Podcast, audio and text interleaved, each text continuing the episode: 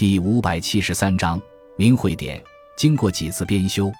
明会典》是一部明代官修的以行政法为主要内容的典章制度集，其成书非出自一时一人之手，共经三次编修。第一次为明孝宗弘治十年（因四百九十七年）开始，至弘治十五年（一五零五年）成书，当时称《大明会典》。明武宗正德四年（一五零九年）。众校刊行，共一百八十卷。第二次为明世宗嘉靖二十八年（一五四九年）修成的《续大明会典》。最后一次为明神宗万历四年（一五七六年）重修，历时十一年，称《重修会典》，共二百二十八卷。今人多引万历年本。《